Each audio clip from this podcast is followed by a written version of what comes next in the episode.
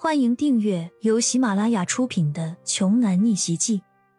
我有一条金融街。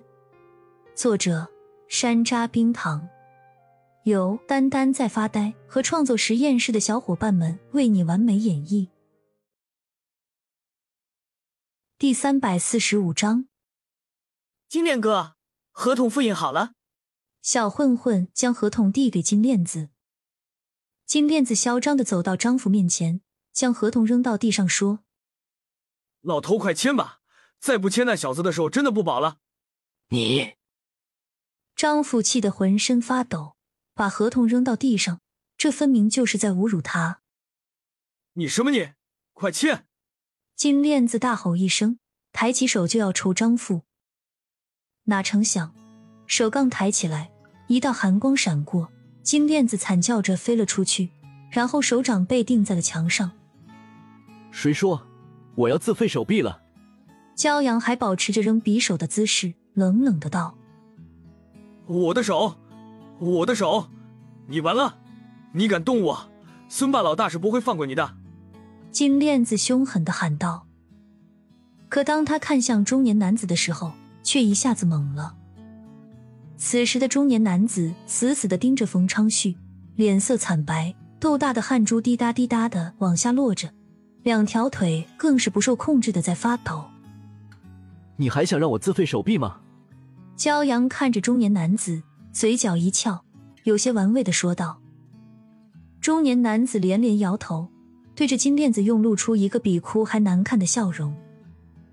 这位先生，您说笑了，刚才我是跟您开玩笑呢，我怎么敢让您自废手臂呢？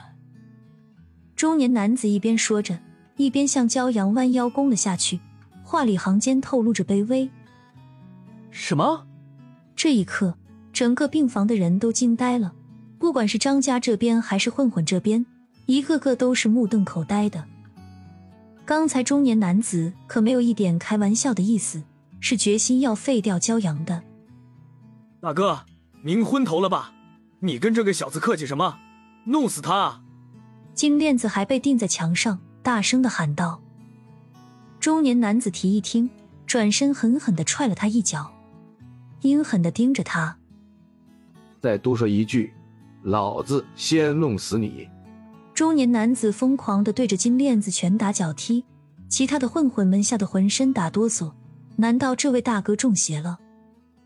金链子发出一阵鬼哭狼嚎，哀求说：“大哥，别打了，你……”你这是什么意思啊！妈的，老子看你不爽很久了。平日里仗着有点能耐就欺压百姓，人家赚钱容易吗？你们还克扣拆迁款，不光如此，还打着我们孙八哥的名号。今天我非得为民除害不可。中年男子一边说着，一边给金链子使眼色，让他赶紧道歉认错，然后闪人。可惜他太高估金链子的情商了。再加上一天数不清的暴打，金链子脑子早就不灵光了。你这是什么意思？这不都是你们安排的吗？我们还不都是听你们的指令行事？你怎么说翻脸就翻脸了？我告诉你，你别逼我，再逼我，我就把所有的事情都说出来。金链子被打毛了，也开始反抗起来。中年男子恨不得把他的嘴给缝上，从来没有见过这么猪的队友。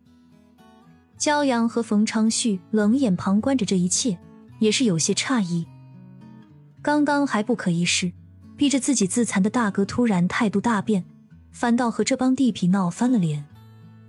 正在这时，门外突然传来沉重的脚步声。怎么回事？不就是一件钉子户吗？怎么还没有解决？一个洪亮的嗓门响起，随后走进了这间病房。一个魁梧的男子大步流星的走了进来。孙霸大哥，正在暴打金链子的中年男子见到孙霸之后，连忙跑了过来。孙霸不满的说道：“老城区的钉子户还没解决，我们和刘老板的合作还等着开展呢。”骄阳发现这个叫孙霸的进来之后，整个病房忽然都安静了下来。